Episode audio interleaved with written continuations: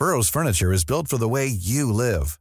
From ensuring easy assembly and disassembly to honoring highly requested new colors for their award-winning seating, they always have their customers in mind. Their modular seating is made out of durable materials to last and grow with you. And with Burrow, you always get fast, free shipping. Get up to 60% off during Burrow's Memorial Day sale at burrow.com slash ACAST. That's burrow.com slash ACAST. burrow.com slash ACAST. Hier ist der astrologische Podcast Astropod. Das ist die 74. Folge mit John Ruhrmann und Alexander von Schlieffen. Wir bewegen uns in den Juni hinein und es ist immer noch die Zwillingezeit. Die belebte und die lebendige Zwillingezeit. Und langsam merkt man es auch, weil das Wetter ist besser geworden. Zumindest in sehr weiten Teilen dieses Landes. Das braucht man auch. Das passt auch so ein bisschen zu den Zwillingen, weil die sind ja, das ist dieses Schmetterlingszeichen. Die Bewegung von einem Ort zum anderen. Das, was eben den Frühling auch ausmacht. Dass man die frische Luft genießt, das Rumschnuppern, die leichtfüßigen, nicht tief gehen müssenden Begegnungen.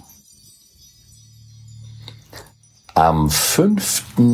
Juni haben wir das zweite Mal eine Begegnung zwischen Merkur und Neptun. Und wir haben das letzte Mal diese beiden Planeten unter dem Aspekt der Lüge betrachtet mhm. und auch die Bedeutung der Geschichte in der Entwicklung, die Unvermeidbarkeit der Lüge vielleicht im Leben eines Kindes auch. Der Übergang von dem, was Lüge auch in Simulation bedeuten, also eine Vortäuschung, ist ja eine Simulation. Und eine Simulation kann ja auch etwas Schönes sein. Also zum Beispiel ein Bühnenbild bei einer Oper oder einem Theater ist ja auch eine Simulation eines Raumes, den es in Wirklichkeit nicht gibt. Der Neptun ist also die inszenierte und die bewusste Täuschung, mit der man ja auch Dinge bewegen kann. Also auch die Camouflage. Also dass man etwas in der Umwelt nicht erkennen kann. Und wenn man sagt, dass die Sprache, das, was wir jetzt miteinander machen. Wir unterhalten uns. Das ist der Merkur. Wie wir uns unterhalten. Und dann gibt es vor allen Dingen in Deutschland diese faktische Sprache, das Faktenbezogen, die Vorstellung der faktischen Wirklichkeit. Sprache dokumentiert die Wirklichkeit. Und der Neptun steht weniger für die faktische Sprache als vielmehr für das Gleichnis, für das Bild. Das ist eine ganz andere Art der Wirklichkeit. Ein Gleichnis bildet die Wirklichkeit nicht ab. Ein Gleichnis ist immer eine parallele Wirklichkeit, in der sich im Bild das spiegelt, worüber man verhandelt. Und das ist was ganz anderes als die konkrete Beschreibung von etwas. Hat das was auch mit der Technik des Framens zu tun? Also in der Verhandlungstheorie oder überhaupt bei allen Nachrichten kommt es ja schon sehr darauf an, wie der Rahmen gesetzt wird wie man redet, über was man redet, das beeinflusst ja ganz enorm die Wahrnehmung der Sprechenden oder der Verhandelnden und verändert auch dann oft das Ergebnis. Genau. Und natürlich ist die Frage, ob die Inszenierung, die in einer Verhandlung oder in einem Gespräch stattfindet, ob das eine Simulation ist, also eine Scheinwirklichkeit und eine Scheinwirklichkeit hängt von der Intention des Wirklichkeitserschaffers ab. Also worum geht es? Geht es um eine Täuschung aus strategischen Gründen im Sinne von, ich will den anderen irgendwo hinters Licht führen oder geht es um eine Inszenierung, damit auch eine Atmosphäre kreiert werden kann? Also eine Atmosphäre, die ja vielleicht sogar zu einer Öffnung führen kann. Das gehört nämlich auch alles zu dem Neptun. Also die Beziehung zwischen Merkur und Neptun ist auch die Beziehung zwischen Wort und Bild. Wie verstehen wir Sprache? Und wir haben zwar in Deutschland das Land der sogenannten Dichter und Denker. Auf der einen Seite ist ja dieser, dieses bekannte Klischee. Auf der anderen Seite sind wir aber auch oft unfassbar humorlos in unserer Vorstellung von Realität und Fakten. Und eine solche Konstellation kann Anlass dafür geben, was zwischen den Zeilen, also der Begriff intellektuell kommt ja von interleggere, zwischen den Zeilen lesen. Und diese Konstellation kann eine ganz wundervolle Aufforderung dazu sein, zu versuchen, zwischen den Zeilen zu verstehen, worum könnte es wirklich gehen, wenn man sich nicht nur an den Fakten aufhält. Ja, ich glaube, dass, um beim Framing zu bleiben, da geht es ja um die Einbettung einer Argumentation. Ja, zumindest wird es so beschrieben. Es geht um eine Problemdefinition und wo das die Ursachenbeschreibung, wo das so herkommt. Dann aber auch um eine moralische Bewertung, woraus sich dann schnell so eine Handlungsempfehlung ableiten lässt. So funktioniert eigentlich jede politische Debatte oder auch Debatten zu Hause oder mit Arbeitskollegen, ja. Wie man diese ganze Meinungsfindung oder Ursachenbeschreibung eben aufzieht.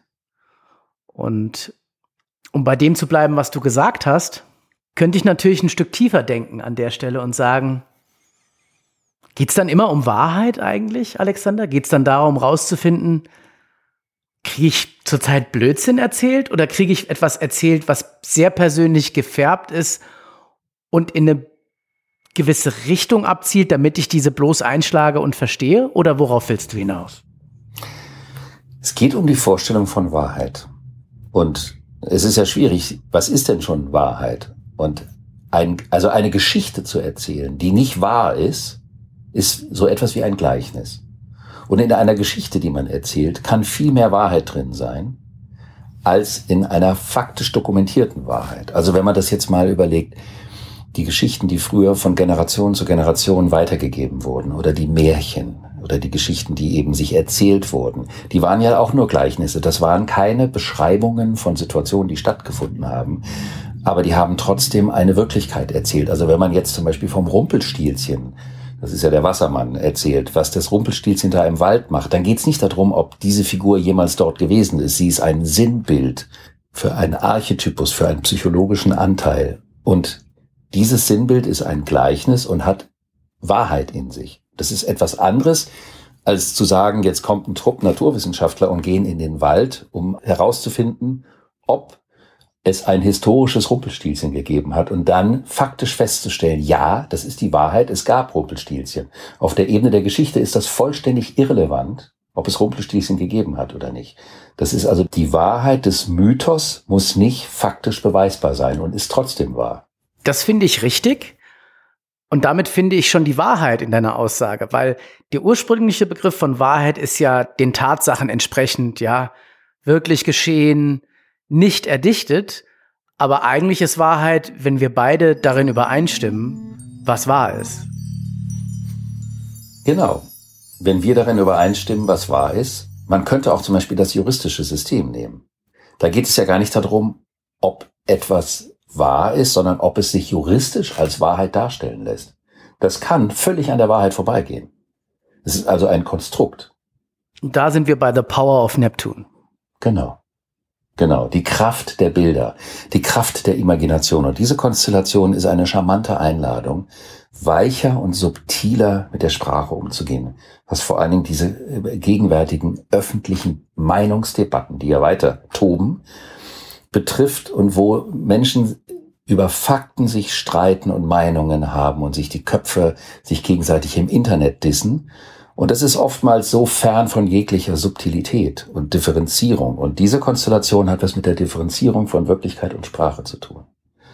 Und die Schönheit des Gleichnisses anzuerkennen. Also es gibt eine krasse Geschichte, und zwar von Franz Kafka, eine Erzählung, die heißt von den Gleichnissen.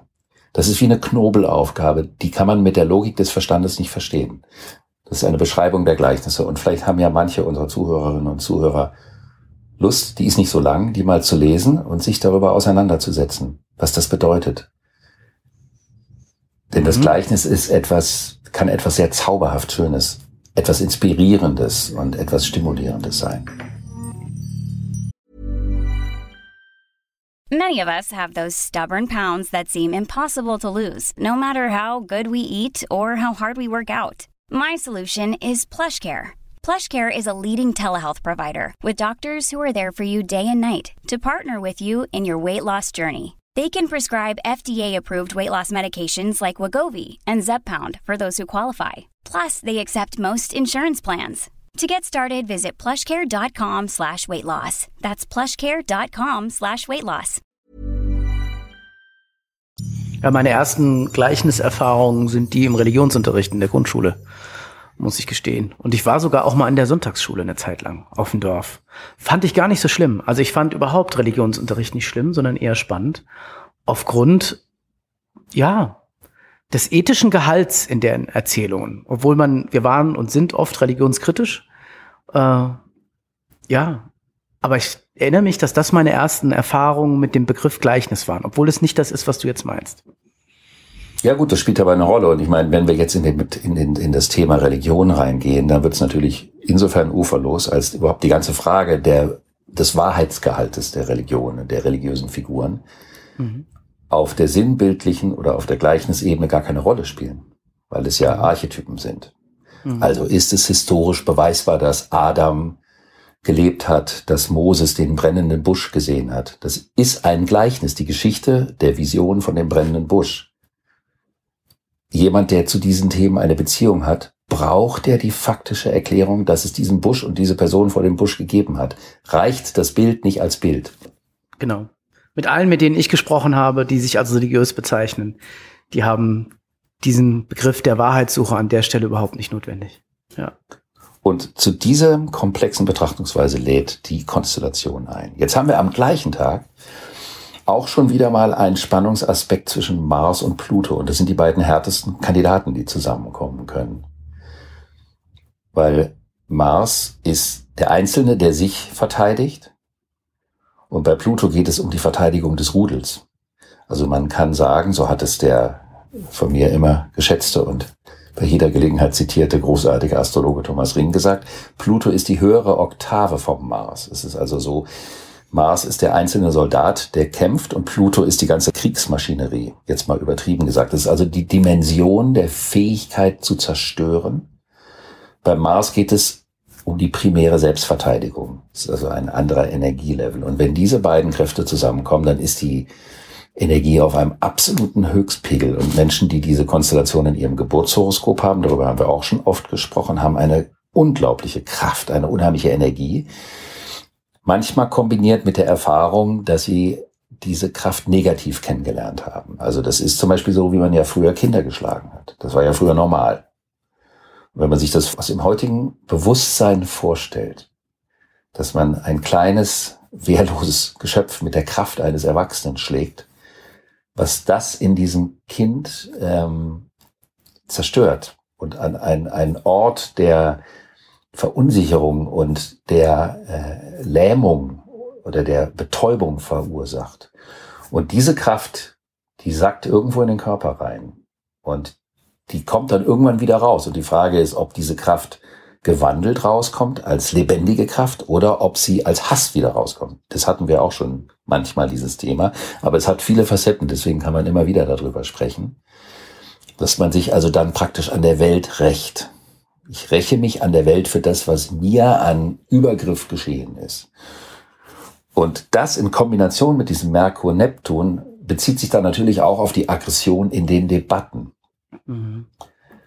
Und diese Konstellation ist extrem und deswegen ist sie eine äh, Aufforderung, dass man auch mit den extremen Empfindungen, die man an einem solchen Tag hat, dass man damit bewusst umgeht. Denn man kann ohne weiteres damit was zerstören. Wenn man sich in Rage reinbringt, also rein diskutiert oder in Rage aufregt, kann man unter einer solchen Konstellation richtig was kaputt machen. Und kann man sich aber auch überlegen, was kann ich mit dieser Kraft nach vorne bringen? Was kann ich mit dieser Kraft reparieren, oder vielleicht ein, eine überwältige Kraft, die ich sonst nicht zur Verfügung habe, nutzen zu können für etwas, was ich vorhatte oder wo ich jemanden unterstützen kann. Das ist so wie ein Tag, so, wo jeder mal einen kleinen Schluck von dem Zaubertrank, vom Asterix und Obelix. Das war jetzt kein Gleichnis. Aber auch eine schöne Geschichte, die nicht wahr ist, aber äh, eine schöne Geschichte. Aber ich meine, was du sagst, ist ja deshalb, finde ich, so wichtig, weil wir doch jetzt oft in Debatten erleben, dass jede Seite sich total moralisch im Recht fühlt und dass aufgrund dieses erstmal per se definierten moralischen Rechts, was auf der Annahme einer eigenen Wahrheit beruht, ja eben oft leider zu keiner übereinstimmenden Wahrheit führt. Und dann kann Pluto voll durchschlagen und es zu noch größeren Verwerfungen führen, bisschen zu kämpfen, denke ich. Und solchen Dingen, auch im übertragenen Sinne nur. Und ich glaube, wir betonen oft den Versuch, Gemeinsamkeit zu suchen, manchmal auch Spaltung zu suchen. Aber an der Stelle sehe ich jetzt für diese Zeit für uns heraus, dass wir vorsichtig mit den Dingen umgehen müssen, die wir machen. Ist das richtig? Das Thema ist wunderbar. Es geht um Respekt. Mhm. Respekt nicht als Theorie, sondern als Empfindung der Lebendigkeit gegenüber. Respekt vor der Lebendigkeit. Ja. Und dann ist diese Konstellation wunderbar, weil diese Konstellationen sind ein Teil der Natur. Also kann man nicht sagen, sie sind schlecht. Ein Mars-Pluto ist keine schlechte Konstellation. Sie kann gefährlich sein, wenn sie unter dem falschen Bewusstsein ausagiert wird. Aber per se ist sie nicht schlecht. Die Frage ist, ist ein Vulkanausbruch schlecht? Das kann man doch nicht sagen. Der geschieht. Das ist die Natur. Wir wollen nicht davon betroffen sein. Aber Mars-Pluto ist wie ein Vulkanausbruch. Ja, und es ist eine Superkraft. Und wenn wir bei diesem wunderbaren Marvel-Superhelden-Thema sind, ist natürlich immer die Frage, was machst du aus deiner Superkraft? Wie sehr hast du dich selber verstanden an der Stelle? Wie sehr setzt du sie ein? Wie sehr hast du nur deine eigene Wahrheit im Blick, nicht wahr? Genau. Und da sind wir wieder bei der Thema, wie wahr ist die Wahrheit, wie wahr muss die Wahrheit sein. Fünf Tage später, am 10., haben wir dann den Neumond in den Zwillingen, den ich ja zwei Wochen vorher verortet hatte mit meinem Versprecher. Und zwar auf 20 Grad Zwillinge. Und da geht es um die Frage, was möchte ich auf meinem weiteren Weg dazulernen? Wo möchte ich mich verbessern? Und das ist ein Thema, was ich persönlich wahnsinnig mag, nämlich das Thema Entwicklung meiner Techniken, meiner Fähigkeiten, meiner Fertigkeiten, meiner Talente wie tief ist an, das an die Persönlichkeitsentwicklung gekoppelt? Also auch wieder das Schulthema. Ein Lernen, was mit der Persönlichkeitsentwicklung nichts zu tun hat, ist sinnbefreit. Und wenn wir uns aber mit Themen beschäftigen, also Themen, die dich zum Beispiel beschäftigen, die dich begeistern, die dir Freude machen, dann hast du Lust, das auch weiter zu lernen. Und du möchtest dein Können vertiefen, du möchtest deine Fähigkeit verbessern. Das ist aber nicht nur eine von deiner Persönlichkeit getrennte Verbesserung, eine technische Verbesserung, sondern diese technische Verbesserung in Anführungsstrichen macht auch was mit deiner Persönlichkeit. Also anhand der Beziehung, die wir zu einem Medium, einem Ausdrucksmedium oder einem Kommunikationsmedium haben, können wir auch unsere, die Entwicklung unserer Persönlichkeit ein bisschen beobachten, weil die ja Resultate zeitigt. Und ich bin ein großer Freund davon, die Dinge weiter zu spinnen. Natürlich, es gibt Momente, da muss man im Leben aus was rausspringen. Man muss was beenden, man muss einen Cut machen. Vor allen Dingen jetzt so bei diesem Epochenwandel, Erdreich, Luftreich, da gilt es schon manchmal radikale Schnitte zu machen mit dem, was einen in dem alten Erdreich halten würde. Und den mutigen Sprung in das Neue zu wagen. Aber das Neue muss nicht immer bedeuten, dass man alles anders und neu macht. Und manchmal ist, wenn man eine Tätigkeit schon lange tut und man hat das Gefühl, das ist ein Trott, dann kann man aufhören. Aber man kann auch an einen Punkt kommen, wo sich das Tun plötzlich neu anfühlt. Also die Beziehung zu der Tätigkeit verändert sich. Und dann hat sich auch was in der Persönlichkeit weiterentwickelt. Also wenn sich etwas, was ich immer mache, vielleicht eine, zwei Jahre lang langweilig anfühlt und plötzlich ist es frisch und wieder lebendig, dann ist das eine Art der Entwicklung. Und das ist das Thema der Zwillinge, die permanente Weiterentwicklung.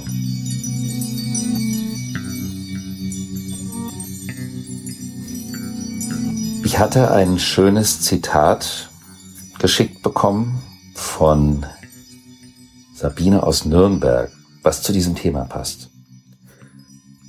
Sie weiß leider nicht genau, von wem es kommt, aber sie hat es mir geschickt. Und das heißt, der Mensch hat zwei großartige Gaben. Das Wort, um Gedanken einen Klang zu verleihen. Und das Schreiben, um sie im Laufe der Zeit zu verstehen. Das finde ich irgendwie ganz schön und passend zu diesem Thema. Also ist dieser Neumond wunderbar dafür geeignet, dass man sich fragen kann, wo möchte ich mich weiterentwickeln? Wo ist es wichtig, dass ich mich weiterentwickle? Aber nicht im Sinne von großen Bewusstseinsreisen, sondern in einem einfachen, im banalen. Das kann bedeuten, Wenn ich gerne koche, brauche ich ein paar neue Werkzeuge, damit ich meine ganz einfache Arbeitstechnik verbessern kann. Wenn ich mich mit dem Fahrrad beschäftige, möchte ich irgendwie neue Reifen haben oder einen neuen Sattel. Also ganz, es geht um ganz banale Dinge, die aber große Wirkung haben können, die wir ja manchmal unterschätzen, die dann was mit der Veränderung der Ausführung zu tun haben. Das sind die kleinen Dinge im Leben, ja, auf jeden Fall. Also ich finde, manche Leute fühlen sich ja einfach nur schlecht und wissen gar nicht warum. Meistens wissen sie, warum sie sich gut fühlen. Warum sie sich schlecht fühlen, habe ich schon viele Menschen getroffen, die das gar nicht sagen können. Also doch so im Allgemeinen. Aber vielleicht dann die kleinen Dinge nicht ändern. Also ich werde das versuchen. Ich nehme das jetzt mit für die Zeit. Ich muss mir hier irgendwo einen Zettel hinkleben, damit ich das nicht vergesse. Und wie immer, wie immer, wie immer, wenn du vom Zettel redest, das ist wunderbar. Zettel mit der Hand draufschreiben. Mhm. Nicht mit dem Computer tippen und ausdrucken, sondern mit der Hand draufschreiben. Die Beziehung zwischen Hand, Papier, Stift und Bewusstsein und Gedanken ist ein wundervoller Kreislauf. Hand, Auge, Kopf und dann Wahrheit. Hm? Das könnten wir jetzt versuchen zu konstruieren damit. Dann. Genau. Und auch das Spielen mit dem, was ist eigentlich die Wahrheit? Nietzsche hat ja gesagt, vielleicht ist die Wahrheit ein Weib. Das ist ein Satz, der jetzt ein Zitat von Nietzsche ist, wäre natürlich heute nicht mehr politisch korrekt. Aber er meint da drin den Ursprung dass der Ursprung etwas mit dem Weiblichen zu tun hat. So wie wir ja auch, worüber wir ja auch schon des Öfteren gesprochen haben, alle aus der Frau in die Welt hinauskrabbeln. Wenn er das so gemeint hat, dann hat er auf jeden Fall kein großes Frauenproblem. Ansonsten, die erste Verständnisidee, die man dabei bekommen könnte, wäre, Nietzsche muss vielleicht doch zum Arzt. Da war er dann irgendwann auch, früher oder später. Aber trotzdem ist natürlich Nietzsche ein echter Kracher der Philosophie. Und ja, was soll man dazu noch sagen? Genau. Und das waren die Konstellationen für die 74. Folge. Anfang Juni. Und wir wünschen eine großartige Woche, eine inspirierende Woche mit der Hoffnung auf wirklich differenzierte Diskurse, also einen differenzierten Austausch und dann freuen wir uns wieder auf die nächste Woche, auf die Folge 75. Ja, lasst euch am Leben wechselseitig. Es ist auch nur eine Diskussion. Dies war die 74. Folge des Podcasts mit Alexander von Schlieffen und John Ruhrmann.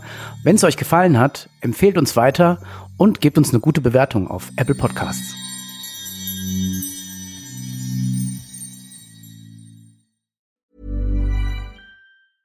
Cool fact a crocodile can't stick out its tongue. Also, you can get health insurance for a month or just under a year in some states. United Healthcare short term insurance plans, underwritten by Golden Rule Insurance Company, offer flexible, budget friendly coverage for you. Learn more at uh1.com.